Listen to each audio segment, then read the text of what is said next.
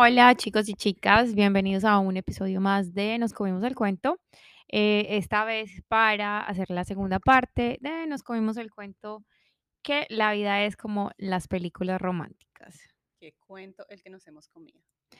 Y bueno, ya en la primera parte discutimos un poquito de esas influencias de las películas eh, en la niñez, todo lo que hizo Disney y todo lo que hicieron esas películas cuando estábamos en el colegio mientras que nuestro cerebro apenas estaba desarrollando. Entonces, hoy quería mostrar pues algo un poco más diferente, todavía pues con el mismo tema, pero un poco diferente.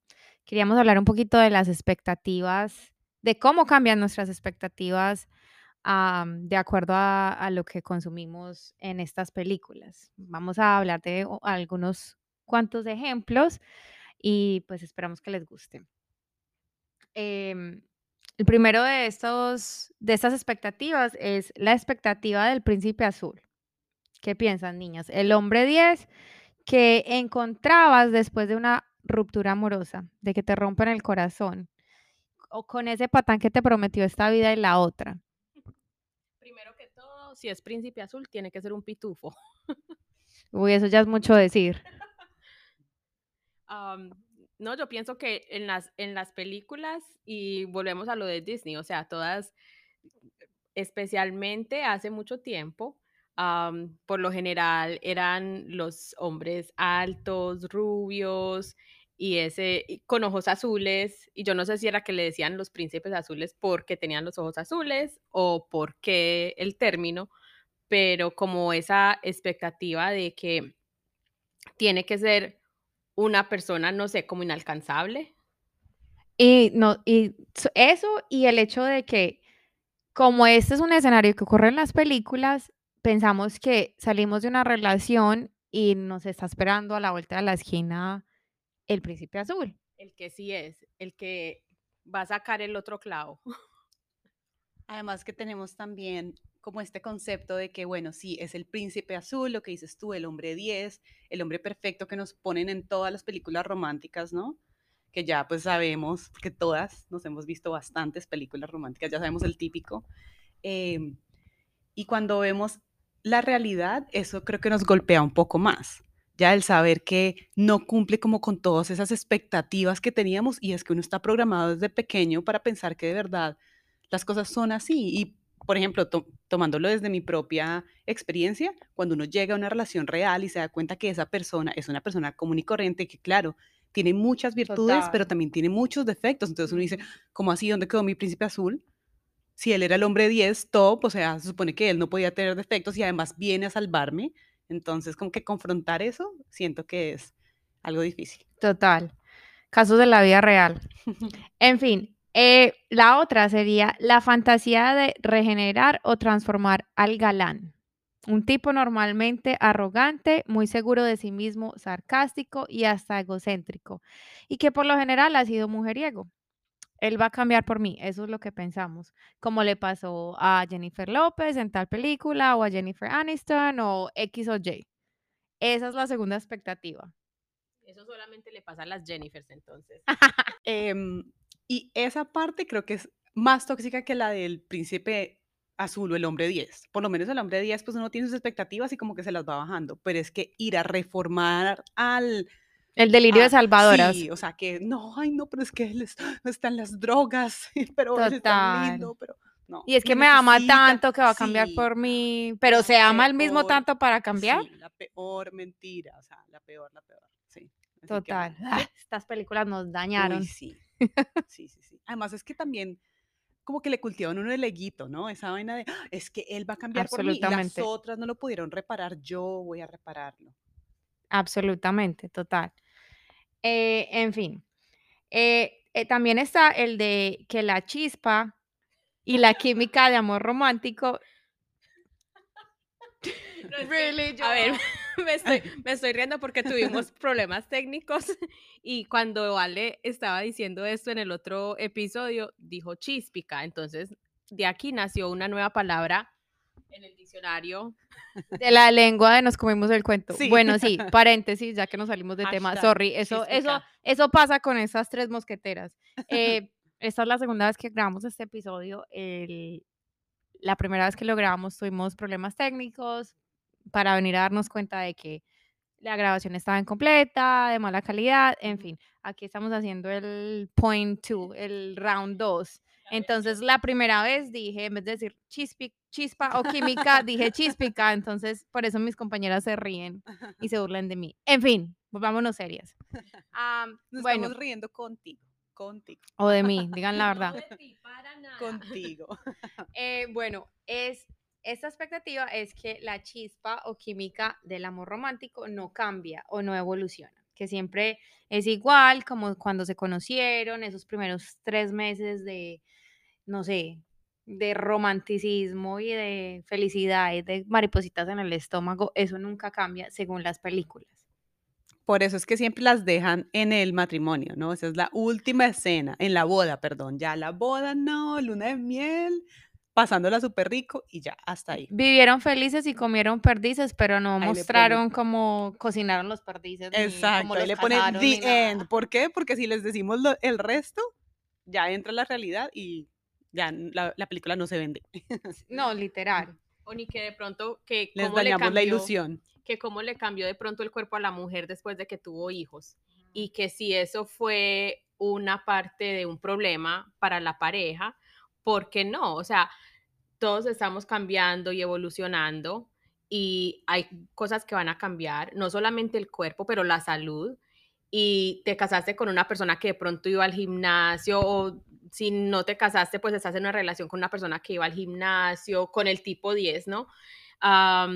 con el mejor cuerpo y esto y aquello, y resulta que de pronto le dio un derrame. ¿Y qué pasa después? O sea, sigue, sigue la química o la chíspica normal, como si nada. Y hablemos de cuando, no sé, tu esposo llega cansado del trabajo y está de mal genio y ya no actúa como ese príncipe azul, sino que quiere su espacio y su momento. O cuando estamos en esos días del mes y no queremos ni que nos miren, ni que nos toquen, ni que... O sea, ¿dónde está eso en las películas? ¿Ah? Disney. Ah. Ese no está en el Forever After, el Forever and Ever de la... De Cenicienta. Sí, total. Em, entre otras cosas, también está esta otra expectativa del gran gesto. Normalmente es la, la gran proposición de matrimonio sobre todo. o cuando el chico corre al aeropuerto a buscar al amor de su vida, o la chica también, a buscar el amor de su vida. Justo a tiempo, ¿no? Justo a tiempo, y siempre, hay etiquetes, o sea, siempre hay boletos. No, nunca, nunca les toca una de esas cajeras que les dice que no, que ya llegó tarde, no, nada. No, y nunca les hacen quitar los zapatos. Sí. Y otra cosa, entonces porque a uno lo hacen llegar al aeropuerto y es que tres horas antes o dos. Ajá, pero no. Llegó allá diez minutos antes e igual pudo entrar. Mentira. mentiras de Hollywood. Y hablaron y se besaron. Mejor dicho, les dio tiempo para todo. Cuando me montó en el avión ya estaba en embarazo. Eh, anyway, otra, y esta, con esta cierro, y eh, de esta tenemos que hablar, es la expectativa de que no puedes estar sola, no puedes estar soltera y feliz. O sea, yo siento que gracias a la vida las cosas están cambiando y ahorita hay muchas películas y series de televisión empoderando a las mujeres. Eh, las mujeres también se están sintiendo más así como, hey, está bien no casarme, no tener pareja o no tener hijos. O sea, ya hay un concepto como más amplio, pero sí, definitivamente con las películas que yo fui criada. Total, o sea, siempre era la muchacha. a mi príncipe que era hermosa. Sentirme completa con él. Total, hermosa, exitosa, buen trabajo, pero tenía el vacío de que no tenía su media naranja o su, no sé, su príncipe y hasta que no llegaba a él, no era completamente feliz. Eso era lo único que le hacía plena. Y que y qué inmenso eso que uno deje tanta responsabilidad en otra persona, en que, o sea, si no llega alguien y alguien perfecto y el tipo 10 y el que me va a hacer el gesto, entonces no voy a ser feliz, no puedo ser completamente feliz. No, nosotras podemos ser felices, nosotras. O sea, es la, ¿qué es la felicidad? Ese ya es otro, ese es otro tema, pero ¿qué es la felicidad? Y, y qué es uno sentirse completo. O sea, muchas veces es porque no nos enseñaron ese amor propio. Entonces, digamos, ya después de que yo me divorcié, yo ahora, para mi cumpleaños, yo no estoy esperando que alguien me dé un regalo. Yo voy, me lo compro. Si me quiero comprar flores, me las compro y no tengo que estar esperando que alguien haga algo por mí, porque yo lo puedo hacer por mí. Y, o sea, ahora hay, hay mujeres que no se quieren casar y tampoco, tampoco podemos esperar de que pienso que algo que se ve es que cuando uno está solo, automáticamente a veces hay personas que asumen que uno está buscando a alguien. Y es como que no, porque yo no puedo estar sola y no querer una relación. O sea, solamente porque estoy soltera no significa que estoy dispuesta o abierta para entrar en una relación. Sí, totalmente. Eso ha atado a todas las expectativas que, pone la sociedad sobre la mujer, ¿no? De, todo lo que tenemos que, entre comillas, lograr, ¿no? Sí, entonces es como que eh, para cierta edad, bueno, y la sociedad y nosotras mismas también nos ponemos estas, estas como, no sé, metas irrealizables de que para cierta edad tienes que tener no sé, una carrera para cierta edad, entonces ya tienes que haberte casado y si no lo has hecho, entonces no eres exitosa y tienes que tener a, esta cierta edad ya tienes que tener tu primer hijo, porque imagínate, no, vas, no puedes esperar mucho para tener tu primer hijo. O tienes que estar realizada antes de tener un hijo, porque cómo vas a tener un hijo al mundo si no estás, en fin, tantas cosas que la sociedad nos impone y pues que en realidad las películas no es que ayuden mucho a poner esa, esa presión y ese granito de arena. Entonces, Paralelo. ¿No les parece raro que en todas las películas la vieja, no importa el trabajo que tenga, la casa siempre está limpia? Inmaculada. ¿Cómo hace? No. Yo no sé, pero que, que me presenten la, la, que le limpia la casa y la que se la organiza mejor dicho, tiene la vida organizada. Lo único que le falta es el príncipe azul. Y en la película lo consigue, entonces ya. Y en, las, y en las películas hasta comen saludablemente. O sea, les queda tiempo para cocinar, para hacer de todo.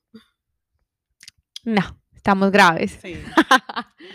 Ah, bueno, y entonces eh, la otra cosa que les queríamos comentar hoy era acerca de un par de estudios que estuvimos leyendo, porque como esto es una realidad, se han hecho estudios para ver cómo afecta este tipo de contenido eh, psicológicamente a las mujeres. Entonces vamos a hablar un poquito de eso. Hace algunos años se hizo un estudio cuyo nombre traduce Las comedias románticas pueden arruinar tu vida. Este se hizo para descubrir si las chicas tenían falsas expectativas acerca de las relaciones en la vida real después de ver estas películas.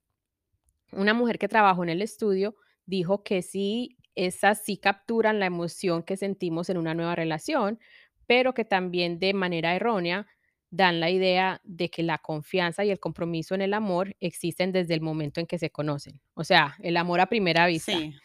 Y no, no teniendo en cuenta que estas son cualidades que normalmente toman años en desarrollarse.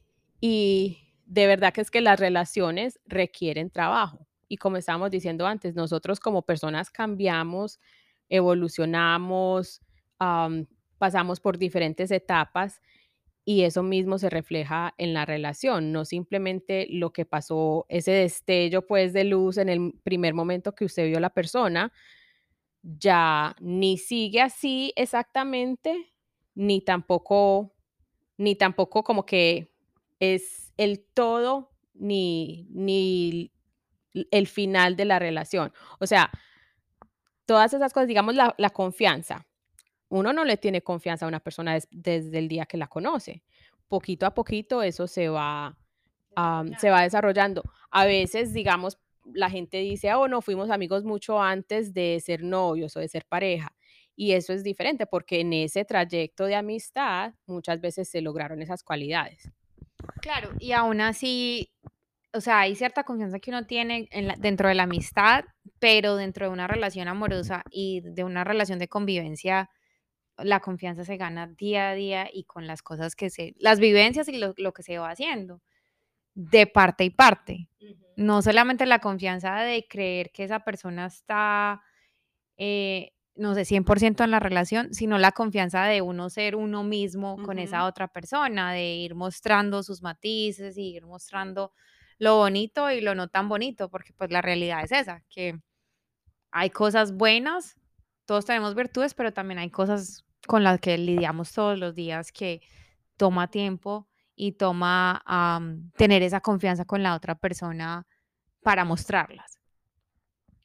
Y es como que a veces nos dan ese consejo de que hagamos una lista de las cosas que queremos en esa pareja, digamos que queremos que el hombre sea fuerte, que queremos que el hombre sea, que, que tenga tanto ingreso o cualquier lista que, que pensamos que esa persona como que ya está acabada al momento de nosotros conocerla. ¿Y qué pasa con nosotros? ¿Nosotros ya estamos acabadas o todavía nos estamos desarrollando?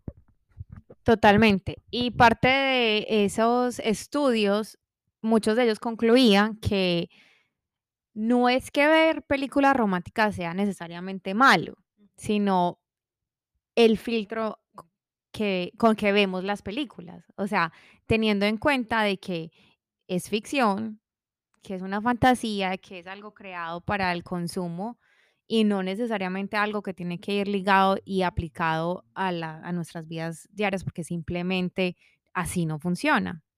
Claro, además, como decíamos, es más que todo como el exceso, ¿no? Entonces, por, para mí, yo siento que las películas románticas en exceso son tan dañinas para las mujeres como es la pornografía para los hombres. O Total. sea, ahí sí Ujú. toca ser sinceras y esto es un paralelo, acá una no es mejor que la otra, eh, así que pues les dejo eso, ese pensamiento, mujeres. Muy interesante. Ojo con el exceso de películas románticas. Mejor dicho, otro, otro episodio ahí para, para otros temitas, pero sí, porque, esas, porque nos crea esas expecta- es- expectativas falsas y que no son alcanzables. Total, total, muy real.